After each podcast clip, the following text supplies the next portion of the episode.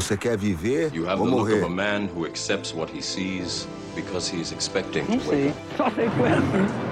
With great power comes great responsibility. Eles são grandes, mas nós é ruim. O sistema é foda. All the moments will be lost in time, like tears in rain. juro. TalmaCast, o podcast do Cineclube Debates. Este é o TalmaCast e estamos no ar. Bom dia, sejam bem-vindos a mais um episódio dessa linha temática que é uma proposta de integração entre o ensino e a extensão do nosso Instituto Federal Fluminense Campus Bom Jesus, cujo objetivo é fazer uma divulgação científica e tecnológica a partir dos conteúdos trabalhados na disciplina Filosofia da Ciência e Tecnologia e os projetos de extensão TalmaCast e Bentobótica. A disciplina Filosofia da Ciência e Tecnologia é ofertada na modalidade obrigatória no sexto período do curso bacharelado em Engenharia de Computação e busca aprofundar conceitos fundamentais que vão estruturar toda a relação entre ciência, técnica e tecnologia, os quais, por sua vez, compõem a base do curso bacharelado de Engenharia de Computação e da própria Rede Federal de Educação Profissional Científica e Tecnológica, cujo I Fluminense Campus Bom Jesus faz parte. Para mais informações sobre o vestibular, grade curricular e demais coisas sobre o curso, é só vocês acessarem o portal do IFE, www, nem sei se fala isso, portal do ife.edu.br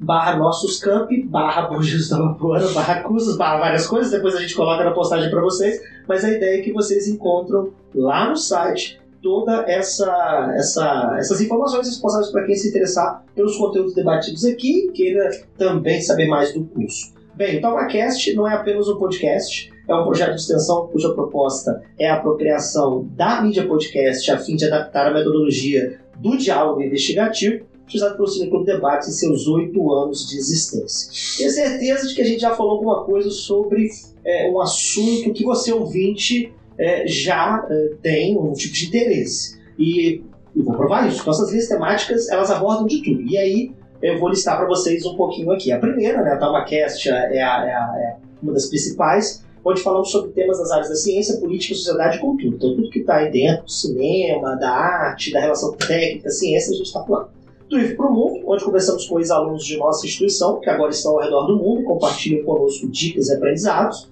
Qual é a sua profissão? Aqui entrevistamos profissionais de áreas de trabalho não muito conhecidas e que sempre estão na lista dos nossos estudantes quando o assunto é dúvidas sobre carreira, salário, mercado.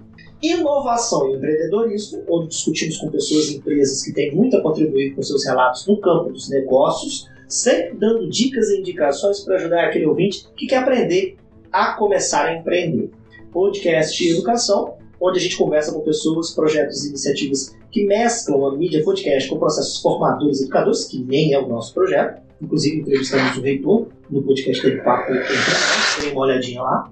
Então, uma cast drop semanal, uma curadoria das notícias mais bombásticas da semana, sob a ótica dos próprios estudantes dos cursos técnicos integrados do Campo Jesus. Então, não sei se vocês sabem, mas toda nova temporada do TalmaCast, e a gente está na terceira, a gente inaugura é, novas linhas temáticas para atender o nosso público ouvinte, que é muito exigente, inteligente e diverso. Então, já viu, né? É, se liguem nas duas novas linhas temáticas dessa temporada 2023. O Ambiencast, fruto da pesquisa de mestrado da jornalista Érica Vieira, orientada pelo professor Breno Terra, por meio do mestrado profissional em Educação Profissional e Tecnológica, oferecido pelo Fluminense Campus Macaé.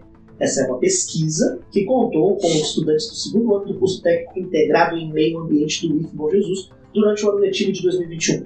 O Ambiencast continua vivo agora como uma linha temática que abordará o meio ambiente e seus aspectos técnicos, científicos e sociais tudo conduzido pelos estudantes atuais do terceiro ano do curso técnico integrado no meio ambiente do IF com Jesus.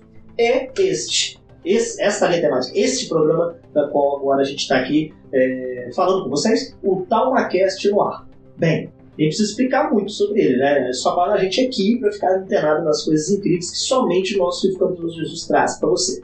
E aí você encontra todos os episódios lançados dessas oito linhas temáticas no nosso perfil do Spotify, tá tudo lá, inclusive este também né, estará lá para você que acompanha a gente ao vivo e a partir de semana que vem. E aí o Talmacast no ar, ele tá sempre, é, ele é sempre lançado no Spotify nas segundas-feiras. E aí, obviamente, temos muito mais conteúdo legal no site do projeto também, pelo portal do YouTube. Você só jogar no Google, né? Talmacast, é, Ivo Bom Jesus, ou Cinco Debates Ivo Bom Jesus, você vai encontrar o nosso site com muito conteúdo, muita coisa legal.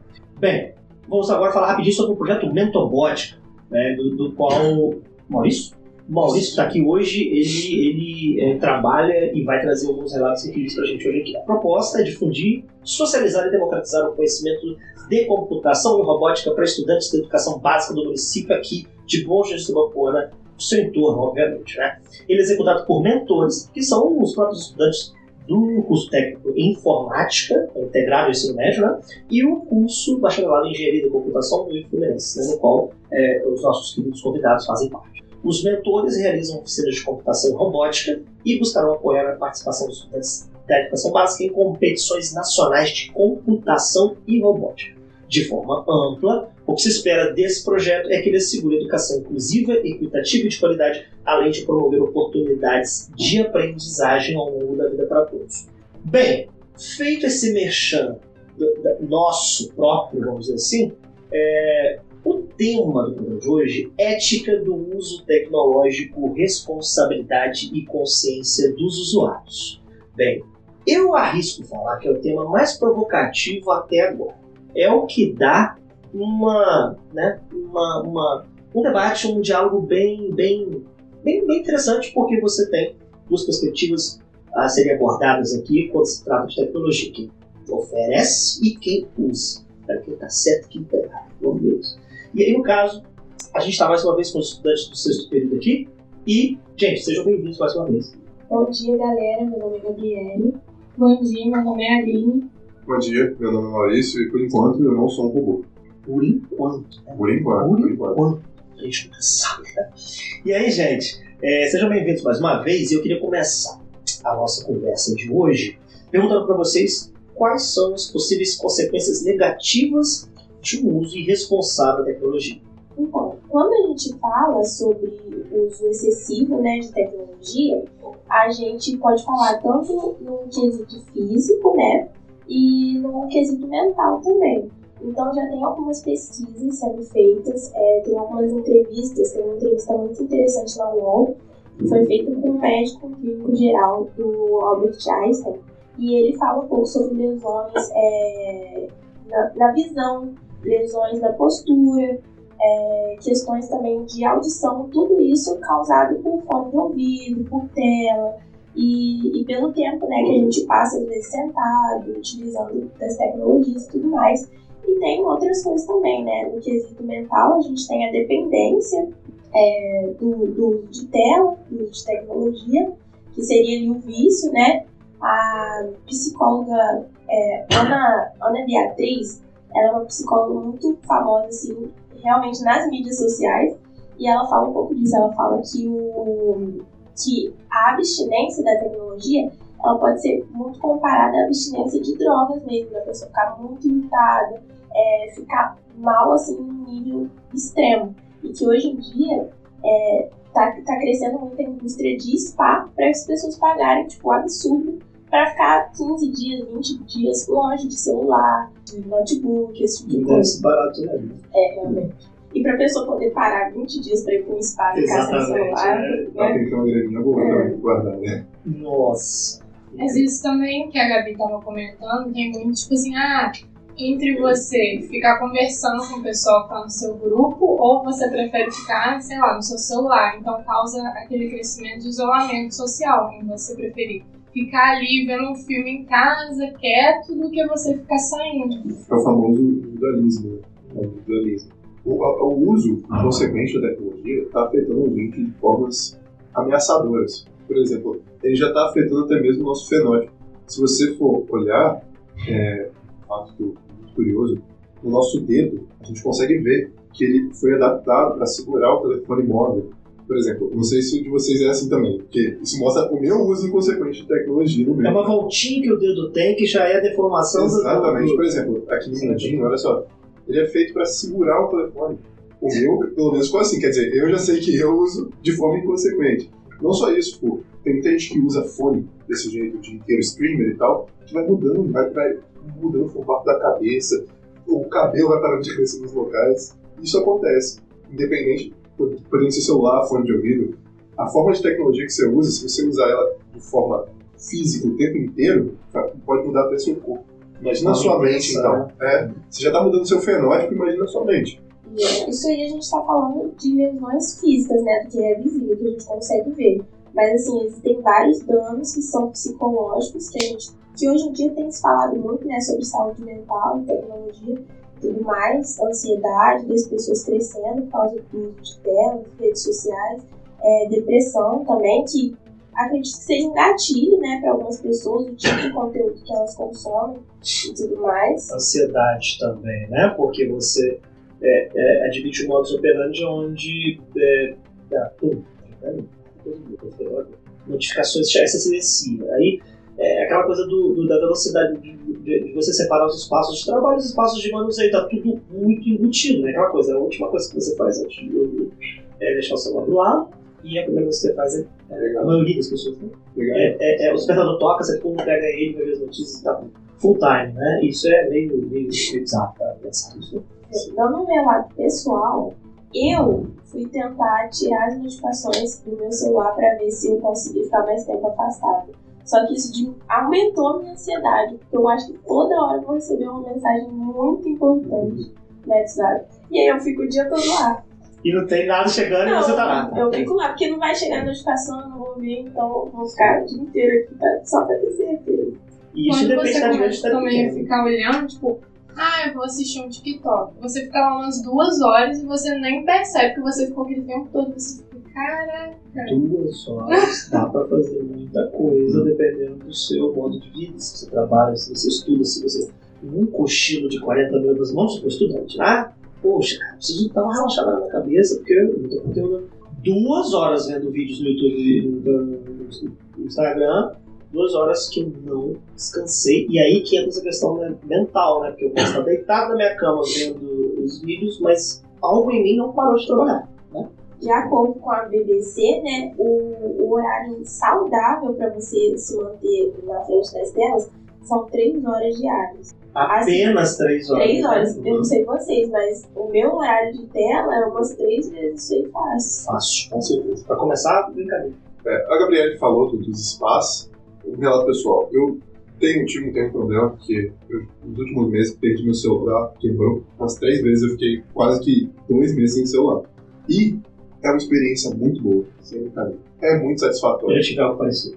Tipo assim, é, a vida fica realmente mais leve. Você não fica tão preocupado, porque, querendo ou não, o seu celular, ao mesmo tempo que é uma grande porta para o mundo inteiro, também é um uma porta para o mundo inteiro chegar em você. E o mundo não é só beleza, ele também é problemas.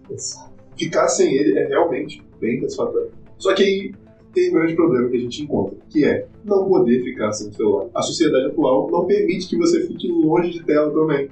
Porque se você ficar longe de tela, você não vai conseguir se adequar ao cotidiano, ao mundo. Você não sabe da, da da, das últimas vezes do seu grupo de trabalho, do seu grupo de estudo, você não deu aquela resposta, eles precisam da sua confirmação para você passar o trabalho, passar o artigo, passar a página. O modus operandi ele está totalmente condicionado às tecnologias. E aí vem a, a questão de nós não conseguimos dar seguimento a ele sem, sem essas, essas tecnologias. Aí ferrou. A gente é automaticamente preso à tecnologia. Engraçado, porque a gente fala muito do celular, mas a gente às vezes está totalmente conectado de formas que a gente nem percebe. Às vezes eu falo assim, ah, vou ficar um tempo sem mexer no celular, mas eu saio do celular, eu vou curtindo ler eu saio do celular, eu vou assistir um filme na televisão. Então eu me desconecto em momento nenhum, praticamente. Tem um livro que ele é muito bom, é o livro é, 404, da Esther Paniagua. Eu já ouvi falar desse livro. Então, ele bem. é interessantíssimo. Ele fala sobre. Ele né, faz uma, uma, uma descrição de como seria né, um, um universo assim, que a gente tivesse que ficar sem a tecnologia. E basicamente ele ele descreve que seria mais ou menos um The Walking Dead, né? Que todo mundo ia basicamente surtar, porque hoje em dia a gente realmente está totalmente dependente. Isso que o Mano falou, já que todos nós estamos fazendo relato pessoal, me permitam também fazer parte. É, quando é, foi é, quando a gente ficou sem WhatsApp, se não me engano, quando a gente teve aquele. Lá no meio da pandemia, que a gente estava dando aula, deu um problema com o WhatsApp, não sei o quê. E a gente meio que forçado a não, não poder utilizá-lo. Né? Então, é um veículo de comunicação que ficou suspenso. E aí, é, o que se tem, então, de possibilidade comunicativa é ligar para alguém, ou e-mail, ou até outras redes até estavam funcionando. Acho que nesse dia também o Telegram bombou, né? O pessoal saiu e foi pra lá. sim, Mas só que eu não instalei e tal, então foi uma fuga pra galera. No meu caso, foi um time, um tempo que eu dei de algumas horas, onde eu senti isso, onde eu senti que o tempo passa de maneira diferente. É, algumas coisas que antes eu poderia estar é, gastando energia ou tempo, eu não precisei gastar porque eu estava fora dessa, dessa, dessa vibe. E aí eu pude focar em outras coisas. No caso né, específico, isso foi em 2021, né? Foi 2021, meu filho não tinha nascido ainda, então a gente tinha mudado pra casa. Então eu falei, nossa, quanta coisa legal eu tenho que fazer com o jardim, pô, eu fui pra lá. Então foi uma coisa que eu fui forçado a fazer. Aí dia eu falei, cara, eu vou mudar meu hábito de vida, vou tentar controlar, porque olha, olha. Mentira, bobeira, não consegui até hoje. Forçadamente falar. Deixar o celular lá com o WhatsApp bombando, uma hora e 30 minutos, e vou focar em outra coisa. Não.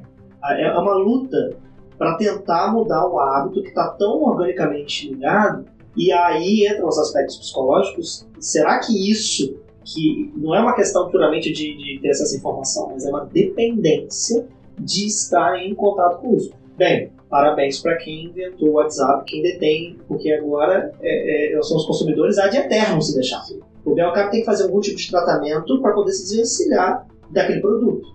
Ah, para quem está vendendo o produto e para quem quer que você consuma o produto, isso é perfeito, né? Eu já estou começando a jogar pro interesse de quem oferece o produto pra gente, que a gente vicia nele, né? E aí, né? Só começando a, a contextualizar pro nosso ouvinte aonde a gente quer chegar. É engraçado, né? Porque esses dias a gente tava falando de algoritmo e do que, que ele faz pra gente ficar tanto tempo ali nas redes sociais sem perceber. Que foi no ciclo de diálogos que a gente fez lá no IF com o filósofo Marco, né? Exatamente. E assim, se a gente parar pra pensar, o WhatsApp ele tem ali suas conversas. Ele é totalmente responsabilidade sua até então, né? Tipo assim, ele não vai te mostrar nenhum vídeo pra você ficar ali, nenhuma foto. É a sua conversa com alguém. Ali é só, é só um meio de comunicação. Só que, pra você ficar sem, sem WhatsApp, celular, só se você fosse viver sozinho no meio da floresta da sua própria subsistência. Tirando isso, você não consegue. Essa é a verdade. Querendo ou não, a gente é obrigado a utilizar a tecnologia. É, porque se eu tiver, se eu tiver, se eu tiver no meio da, da, da floresta, mas se tiver um, um morador vizinho do outro lado da floresta, eu, eu vou me comunicar com ele porque nós somos vizinhos. Só que depende muito, porque a tecnologia também chegou no- no campo, né? Não, falando no meio da Aí- floresta, igual um nômade. É, aí que tá. É mudar, assim, é, até hábitos alimentares, né? É. Você tá lá, você não vai, você não, você não interage, você não come, mas você ia, ia, né? Sim, interessante. Aí é impossível. Hoje em dia tem muita gente que se recusa a adotar novas tecnologias. Por exemplo, a gente tem um amigo que não gosta de banco digital. Ele não coloca o dinheiro dele em banco digital. Ele coloca tudo na caixa, vai lá, saca o dinheiro, guarda em casa. Ele não usa banco. Ele tem medo da- de golpe de Pix, N coisas. Uhum. Isso até dá. É possível. Mas, por exemplo, ele- Ainda, né? É, por exemplo, mas ele não conseguiria não usar um banco. O lugar não iria dar o dinheiro na mão dele. E isso falando de, uma, de um aluno de engenharia da computação. Então você vê que a É. gente, como profissional e como usuário, é distinto, é um negócio diferente. Interessante. E, e aí eu vou né, é, puxar aqui é, uma questão que até vocês é, pro- pro- propor, né, que é, até que ponto, né, no caso, estamos realmente usando a tecnologia a favor da nossa saúde ou contra? né? Isso é que acho que é a questão que a gente está falando. Afinal de contas, vamos fazer uma, uma, uma, uma- reflexão. A gente está usando. A gente pode falar que a gente está usando a favor e contra. Tá, tudo bem. Mas, é, sei lá, a gente pode falar de um desequilíbrio, a gente pode falar momento mais crítico, a gente está vendo uma crise uso de tecnologias, ao ponto de a gente falar tem algo mais errado do que certo ou não. É nítido que, sim, é, a tecnologia faz bem pra gente, é claro, graças aos, avanços, né? Claro. Avanços na medicina e em outros fatores que a tecnologia está auxiliando a gente para se desenvolver como, como sociedade. Mas, atualmente, eu acho que também a quantidade de malefícios é bem grande, muito grande. Tanto para nossa mente, que eu acho que é o principal, e como sociedade, como a Aline falou no começo, o individualismo está aumentando cada vez mais. E, querendo ou não, a gente só vai evoluir se a gente conseguir todo, que todos enxerguem que a gente é uma sociedade, não um ser individual, que é o único jeito da gente melhorar, digamos assim. E é importante a gente estabelecer limites saudáveis, né? Porque o que a gente está falando aqui não é que a tecnologia é uma vilã e você realmente tem que ir para a floresta, largar seu celular para sempre, mas estabelecer limites, estabelecer o tipo de conteúdo que você consome, se aquilo te faz bem, se aquilo te faz mal, se por Ou acaso. seja, fazer uma autoavaliação. Exatamente, ter consciência. Porque é o que você falou, a gente tá tão ligado, tá tão intrínseco na gente, que às vezes a gente consome sem perceber, a gente se sente mal pelo, pelo, tipo- pelo tanto de, de tempo que a gente passa no celular, pelo tipo de conteúdo que a gente consome, sem perceber. E é importante a gente ter essa avaliação, porque para a gente ter uma relação saudável com a tecnologia, é importante estabelecer esse tipo de limite, né? Sim. É, eu gosto de um exemplo de um dos meus filmes favoritos. É, Jogador Número 1, um, já ouviu falar? Já, já assisti. É baseado num livro, certo? É, o livro é melhor, mas o filme eu também Ah, gosto muito, tenho muito carinho, porque é um filme muito bonito. Pra quem gosta de cultura pop, muito, tem muitas referências. Steven Spielberg, né? Não é ou não? Isso. Foi o número um? Eu acho que é assim, não. Ah, jogador número um, aquele com várias referências de Não, não, games e tal. Acho que foi Steven Spielberg que dirigiu. Com Foi não, você foi um diretor famoso, eu acho. Ele. Tipo assim, aí, como é que funciona? Lá- é, Lá o pessoal vive dentro do videogame o tempo inteiro. Ninguém consegue fazer nada do lado de fora. Não tem tanta interação social, é sempre o dia inteiro. Não é, não é bem um videogame, é, é É como se fosse um metaverso? Isso, exatamente. É um metaverso, mas ali tem de tudo. Você pode viver a sua vida ali, converter o dinheiro dali pro mundo real e vice-versa. O pessoal, todos, a sociedade inteira, do mais novo ao mais velho, utiliza. Aí tem toda uma trama, que eu não vou dar spoiler, que é para ver quem vai conseguir ganhar o, o criador desse, desse universo, desse metaverso, morre e a herança dele vai para quem meio que ganhar um jogo dentro desse metaverso. E a herança é a própria empresa, é, é o próprio jogo. Aí acontece lá, o pessoal, um, um grupo ganha. O que, que esse grupo faz? Eles decidem, eles percebem que a sociedade estava totalmente baseada naquilo e tiram dois dias da semana, para, se não é um ou dois, para deixar desligado os servidores. Aí as pessoas, para as pessoas voltarem a se olhar no olho, porque, por exemplo, tinha, tinha gente que o filho em casa não via o olho da mãe, porque a mãe estava o dia inteiro dentro. Não, isso, isso, isso, isso, isso, isso. Você consegue ver isso fa- factível. É, como é, tem situações de famílias de- que não se comunicam, o isolamento, né? Eu acho que essa é a ideia do, da individualidade que você está falando, que é um isolamento de contato, de um tipo de contato, porque se ele não está, não estou conversando com você, Gabi, mas eu estou conversando no WhatsApp com alguém, eu estou na rede, é um tipo de isolamento que não seria social. Porque eu estou interagindo com outras pessoas no mundo digital, mas eu não estou interagindo com a minha mãe e meu pai, eu vejo eles quando eu vou na, na cozinha para botar meu prato de comida e volto. Então, é um outro tipo de isolamento. E é, o que, que a gente observou isso com a pandemia? Que não foi um isolamento social. Por quê? Estava todo mundo, quem tem acesso às tecnologias de comunicação, informação, estava interagindo lá. Estava assistindo seus filmes, suas séries diversos streaming, estava nas redes sociais, estava fisicamente. E aí, é, o boom de, de procura pelos profissionais da área da saúde mental estourou, né? A profissão, uma das profissões mais psicólogo, psiquiatra, uma das profissões mais é, tem bastante mercado, tem bastante procura, e a pandemia ajudou isso. Então, pergunta, né? Se estamos imersos em meios de comunicação digitais, algo não está nos satisfazendo. Porque senão a gente estaria, então, é, o tempo inteiro satisfazendo. A gente teria essa, essa- necessidade da comunicação satisfeita. Parece que falta algo mais. E o que você está dizendo, talvez seria o corpo a corpo, o olho no olho, o Sim. estar junto, essa dinâmica do, do corpo, de, de- do, do local, de, de respirar o mesmo ar. É igual a gente gravando online, o Tabacast online, através dos, dos dispositivos, e gravando aqui é diferente. Existem barreiras que só conseguem ser quebradas com o pessoal, aqui, ó, com o olho no olho, falando diretamente com junto, de pessoal. fato, estar Exatamente. junto. Mas parece que a gente é, sempre vai, vai procurar uma, a maneira mais é, sem emoção de se comunicar. Por exemplo, antes eram as ligações, para poder falar de longe, depois foram para as mensagens de texto, onde você só consegue passar sentimento pelo que você digita. Então, quer dizer, você consegue fingir quase tudo que você quiser. E hoje em dia, as pessoas quase que preferem, por exemplo, se você vai pedir um lanche, hoje em dia você já não liga, você já não manda mensagem de texto, você já quer o quê? Um aplicativo que você não quer falar com, por favor, ninguém. Que coisa. Pessoal que está vendo a gente aí no Instagram pode interagir, a gente vai é, é, é, a gente vai se comunicar com vocês através das perguntas e dos comentários que vocês estão trazendo. Tá? O Maurício vai trazer pra gente. Enquanto isso, vocês deixaram uma provocação, né? É, até que ponto nossas interações nas redes sociais são autênticas e verdadeiras? E como isso afeta a nossa percepção de nós mesmos e dos outros? Essa pergunta. Só essa pergunta já daria um, um diálogo aqui de horas. Eu acho que essa pergunta vai muito também de você criar uma identidade, vamos supor, no Instagram. Você pode estar lá triste na sua casa e você tá postando uma foto sorrindo, tipo, ah, viva a vida, muito bom.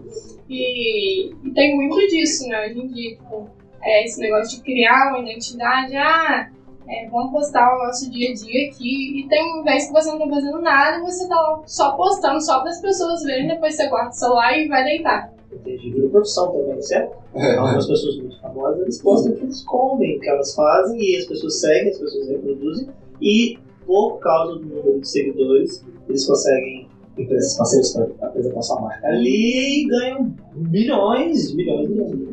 Pois é, é, as pessoas eu acho que elas têm que colocar muito na balança também isso. Por quê? Quando você segue alguém, querendo ou não, você está virando a fonte de sustento daquela pessoa, aquela pessoa produz conteúdo e entretenimento. É a mesma coisa que a televisão, quando você assiste, assiste um programa, você está dando um lucro para aquele programa. Quando você assiste um influenciador, você está dando um lucro para aquele cara. Você acha que ele merece? Você tem, eu acho que todos deveriam sempre botar na balança. Esse conteúdo realmente, você pode falar, vale meu dinheiro? Eu não estou gastando dinheiro, mas você está gerando.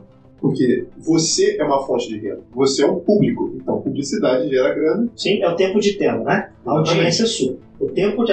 Foi uma das coisas mais chocantes que eh, vocês trouxeram no primeiro ciclo de diálogos lá que a gente fez no livro semana passada, com o Marco, né? O, o- o nosso ex-aluno filósofo que fazendo mestrado na UFJF, que foi a questão de como as empresas conseguem saber o tempo que a gente fica eh, diante daquelas coisas para eles calcularem o que eles vão propor para que a gente continue na frente da tela O famoso algoritmo. famoso algoritmo.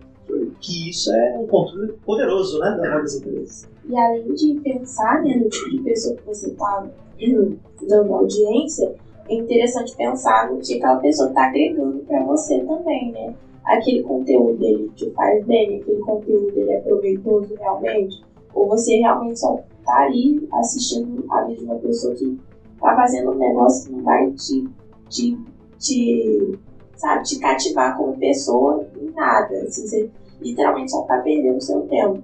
E aí eu acho que entra muito naquele negócio da consciência de novo e no fato de que às vezes também o mesmo conteúdo ele tem um impacto diferente em pessoas diferentes. Então, é, eu e a Aline, a gente estava até conversando, né, antes do, do episódio, hoje, a gente estava falando de uma influencer, que eu acho que o pessoal mais novo vai saber quem é, que é a Manu City. Ela tá muito famosa hoje em dia, porque ela tem mais ou menos a nossa idade, e ela é uma influencer que tem dinheiro, e ela tá pregando ali a vida fitness, a vida de uma pessoa é, muito ocupada, de uma pessoa muito produtiva. Então ela grava o dia a dia dela, sendo uma pessoa que acorda às 5 da manhã, que vai estudar, que vai anotar no caderno da gratidão dela, e vai ir para a faculdade, passar a tarde na faculdade, ainda vai treinar e vai correr. E aí existem pessoas que veem aquele tipo de conteúdo e falam assim, nossa, vou fazer igual. Vou fazer igual amanhã, vou acordar às 5 horas da manhã vou fazer Porque ela igual faz questão de dizer que é possível, né? Para Exatamente. todos. E existem pessoas que falam, caraca, eu não valho nada mesmo, eu nunca vou conseguir fazer isso. Eu não faço metade do que ela faz de manhã, eu não faço o dia todo. E aí tem isso, né? A diferença do, do impacto de um mesmo conteúdo. É, você acaba se comparando, né? Ela, por exemplo, tem 19, eu tenho 21. Ela ganhou um carro quando passou na faculdade. Ela acorda 4 da manhã, ela vai correr, porque ela mora em frente à praia. Ela vai correr. Aí você fica assim, eu acordo 8 da manhã, eu falo, gente, uma hora dessa? Mas no City já correu, já estudou, já escreveu, já. É Quem sou eu? eu Quem não tô produzindo nada. Minha vida dá. Né? E isso traz a, muito a saúde mental, né? Isso tem trago muito debate, é muito interessante, porque nas próprias redes sociais as pessoas já estão falando, cara, mas ela tá pregando esse tipo de, de rotina e tudo mais, só que isso não condiz com a, com a rotina da, da- com a realidade da maioria das pessoas, né? Porque assim, se a pessoa vai trabalhar às 8 da manhã, Às vezes muita gente tem que acordar o mesmo horário que ela para pegar uma condução e ir trabalhar. Então não tem tempo de ir treinar, de sentar para escrever no caderno da gratidão. De felicidade. É, Muito então é um negócio assim, é a realidade dela, ótimo. Mas isso pode fazer outras pessoas se sentirem mal por não terem condição de. Aí entra a saúde mental. É, e entra aquele elemento, vou fazer um advogado de água aqui, entra o elemento da autoavaliação, né? E já fazendo aqui o link com se a pessoa. Vamos lá. Gabi, já que você tá, tá falando aqui, eu vou soltar pra você. Aí depois a galera. É, se a pessoa, ela, por livre e espontânea vontade, ela entra no perfil do Instagram da Manu City. Manu City e ela é, consome ali o conteúdo dela e ela faz as analogias que a Aline, por exemplo, a Manu City tem culpa? A Manu City tem culpa? Ela tem culpa porque, olha, eu estou fazendo essas coisas e vê quem quer. Aí Aí você vai. Aí você vem e vai. Ah, mas ela deve ser responsabilizada por iludir. Ela está iludindo ou nós estamos nos permitindo iludir? Por que, eu estou soltando essa provocação? Você vai responder, porque agora a gente entra naquela questão fundamental, encaminhando para o discernimento, que é as empresas, as big techs, as redes sociais possuem uma responsabilidade por oferecer esses conteúdos simplesmente? Ou a responsabilidade é nossa por não fazer a autoavaliação do filme? Então, é, como eu tinha dito, é, isso está gerando muito debate. Inclusive, ela foi cancelada, né, por, por causa disso. Ela não motivo é. foi por causa do caderno da gratidão. Pior que foi também, porque ela falava assim, cara, é obrigada pelo meu carro zero. O pessoal, cara, o seu carro zero não foi porque você escreveu no seu caderno da gratidão, foi porque o seu pai tem dinheiro e te deu. Então, o, o debate que está gerando nas redes sociais é imenso. É, é- existem pessoas real gritando e arrancando cabelo porque a Manu City ganhou o carro zero e tá agradecendo o caderno dela. Mas assim, eu acredito que o, pessoal, pelo menos, culpabilizou ela pelo fato dela falar, olha, se eu consigo, você também consegue.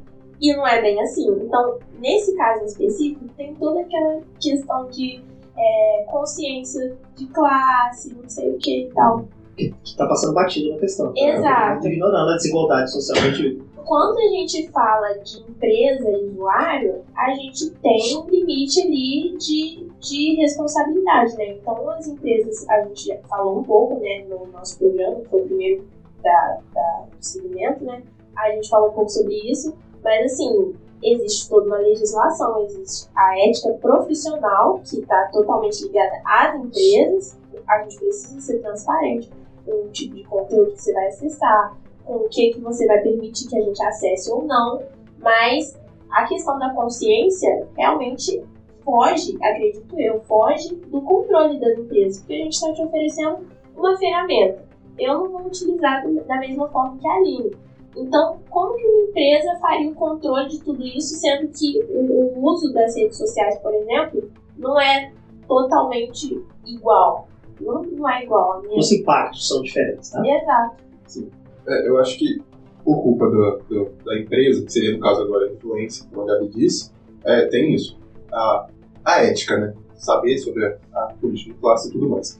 E a culpa do usuário, é claro, foi como você mesmo disse, filtrar. É muito Essa responsabilidade É, é- é uma grande responsabilidade.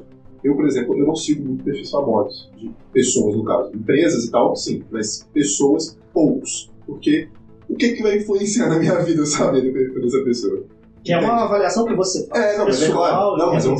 é, mas eu não tô falando que deve fazer isso, Não, claro sim. que não. Por exemplo, se você gosta daquela pessoa, não tem problema, é entretenimento. É entretenimento. Eu adoro ver televisão, assistir filme. É entretenimento. Então eu acho que todo mundo deveria regular. Por exemplo, tirar uma hora, em uma hora do dia, eu vou assistir o que eu gosto. Tanto no celular quanto na televisão. Eu vou assistir esse tal influência que eu gosto, tal série que eu gosto. Para poder você conseguir controlar a sua tecnologia. E é claro, é importante filtrar. Sempre olhar e falar, poxa, o que isso aqui tá agregando de verdade? Porque que nem a Manocity, vocês estavam assistindo ela antes. O que é agregado de conteúdo para sua vida pessoal? Me dá vontade de correr. Eu não corri, mas me dá vontade. Eu tô prometendo, a gente prometeu pro próximo semestre a gente calma de que a gente vai A gente acordar vai 5 acordar horas da manhã. Anotar no nosso caderno da gratidão. Então, você trouxe um relato muito franco sobre isso. Você consegue identificar que a Manu City era um pouco vilã ou não. São as pessoas que consomem o conteúdo que tem que se autorregular mesmo, tem que se, se policiar. Ela só é uma pessoa que está usando uma ferramenta que todos podem usar e ela está falando o conteúdo dela e está vivendo dignamente falando o conteúdo dela. Ou você acha que ela tem que ser responsabilizada sim? Como é que você pensa? Então, a empresa, né, ela faz a, a ferramenta e, no caso, a Manucity, ela tá lá mostrando o dia a dia dela. Então, ela só mostra. Então, é a gente, o usuário, que vai, tipo, falar. Ah, ela não vê, né, assim, não tem noção, acho, da realidade de todo mundo. Então, ela mostrando dela, tipo assim, ah, normal. Todo mundo pode fazer. Tanto que agora ela tá fazendo, ah, eu fui cancelada e depois de um mês eu fiquei sabendo, porque eu estava ocupada estudando, fazendo minhas coisas. Então, ela mostra que a gente não deve ficar procrastinando no, nas redes e é isso. E ganha dinheiro em cima de pessoas que procrastinam nas redes. Nas redes. Porque, Gênio. então, é, é, é, exato. É, mas ela tá no meio, ela, a Manu Cid, que não nos escute nesse episódio, porque a gente tá, tá só comentando.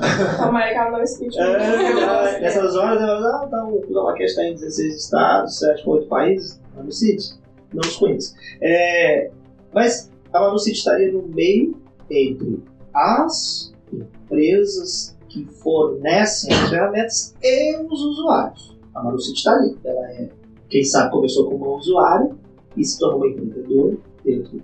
E aí que tá, né? Que é a questão principal que vocês estão trazendo. Né? As empresas é, então seriam responsáveis por todos os danos colaterais de pessoas usarem os seus instrumentos, suas ferramentas, ou o usuário também está pedindo demais ao é, é, vir para ele um conteúdo saudável mentalmente, já tudo filtrado. Acho que é aí que a gente precisa estabelecer limites. Não tem como culpabilizar 100% ela e nem a pessoa que assiste o conteúdo dela. Porque tecnicamente. É, porque tecnicamente é, ela realmente não tem culpa. Ela tá Mas- mostrando na vida dela. É. Mas a pessoa que está assistindo também, tecnicamente, ela não está assistindo um, um bom, um bom conteúdo. Ela tá vendo uma pessoa ali que é produtiva, não sei o quê, e que pode inspirá-la. Aí a gente volta naquele negócio, o que me impacta de uma forma vai, pode te impactar de outra.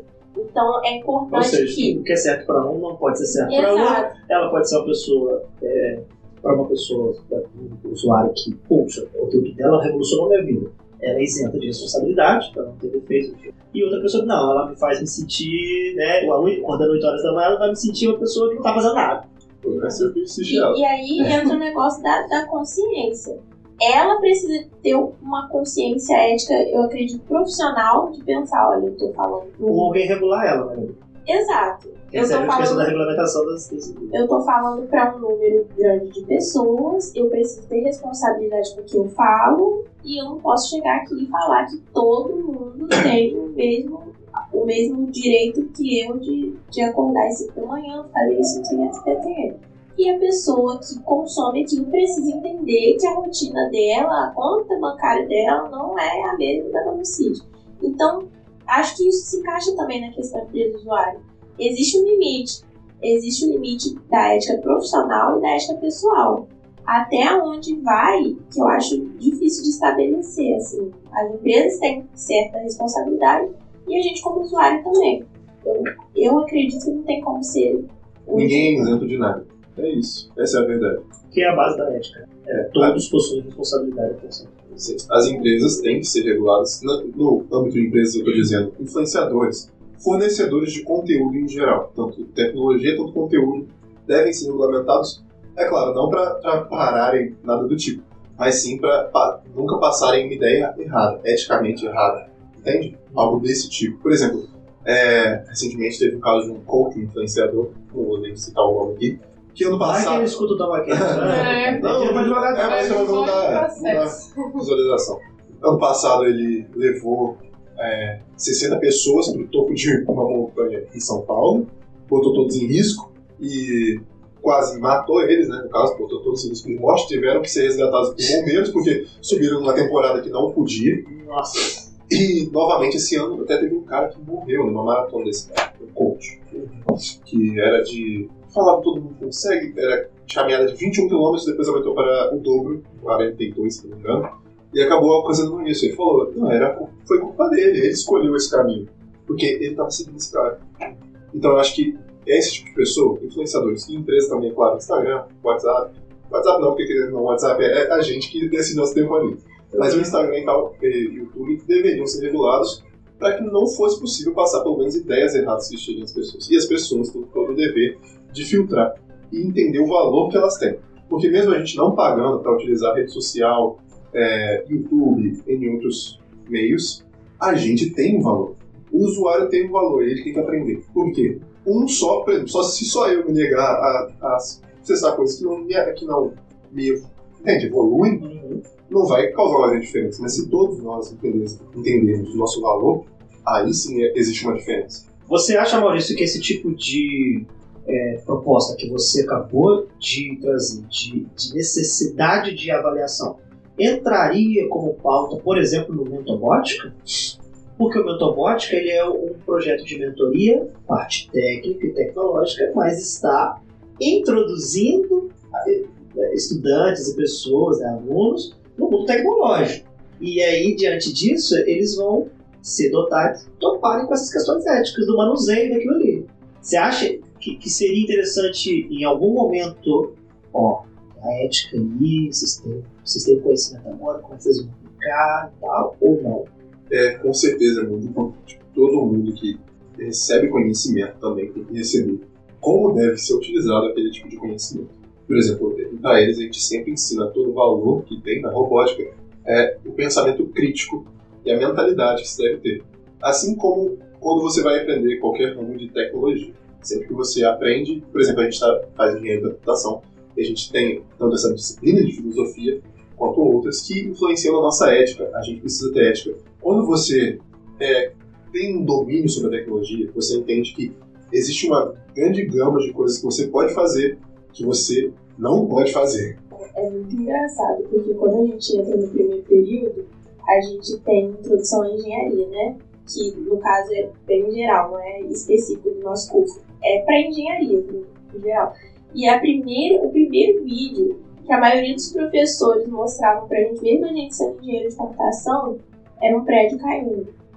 tipo assim, cara, se você fizer alguma coisa muito errada, pode acontecer uma coisa muito ruim que vai ser culpa sua. Que vai afetar outras pessoas. Exatamente. A ideia de coletividade. Exatamente. Então eu acho que desde o princípio a gente tem certa noção de que a gente, querendo ou não, o impacto tem um grande impacto, assim, na vida de outras pessoas.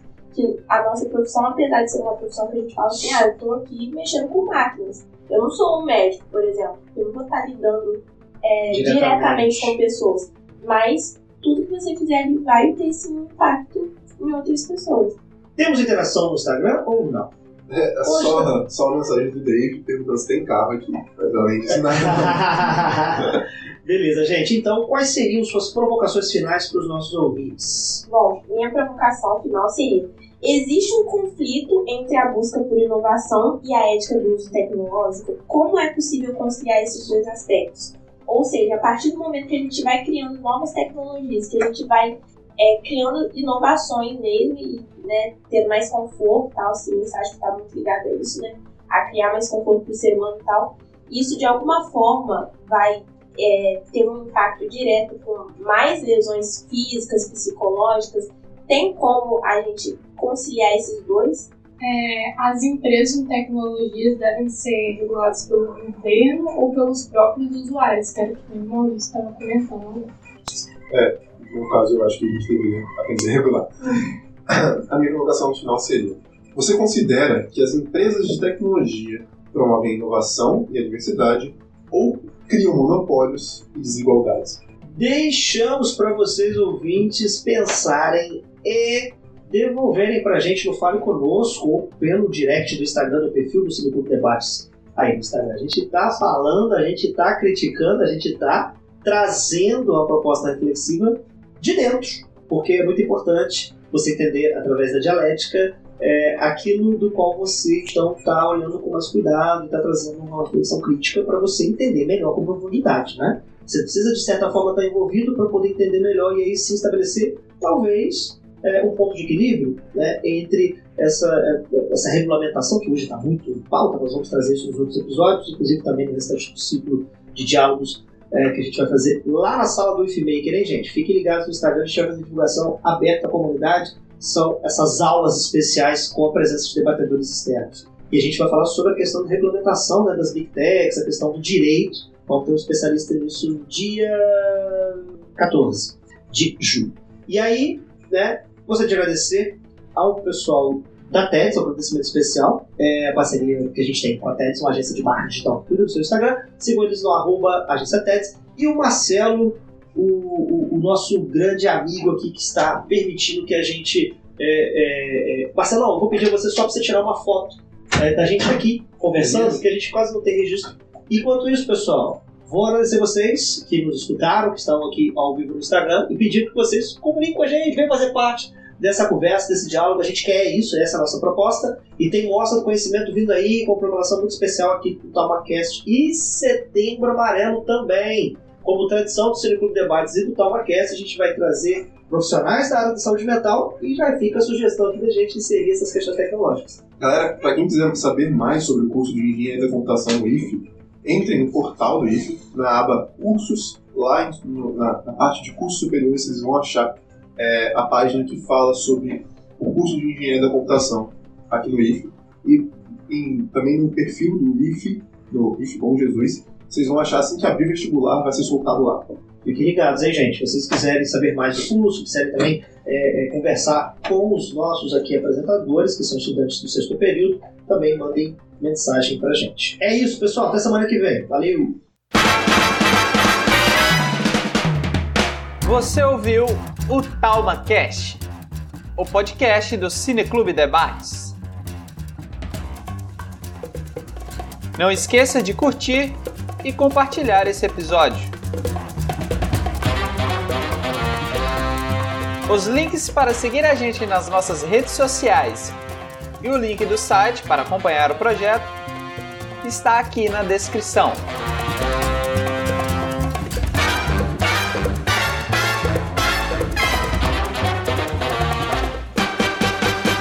Quem assina essa edição é o William Gil, que no caso sou eu, ou Will. Para você que nos escutou até aqui, o nosso muitíssimo obrigado.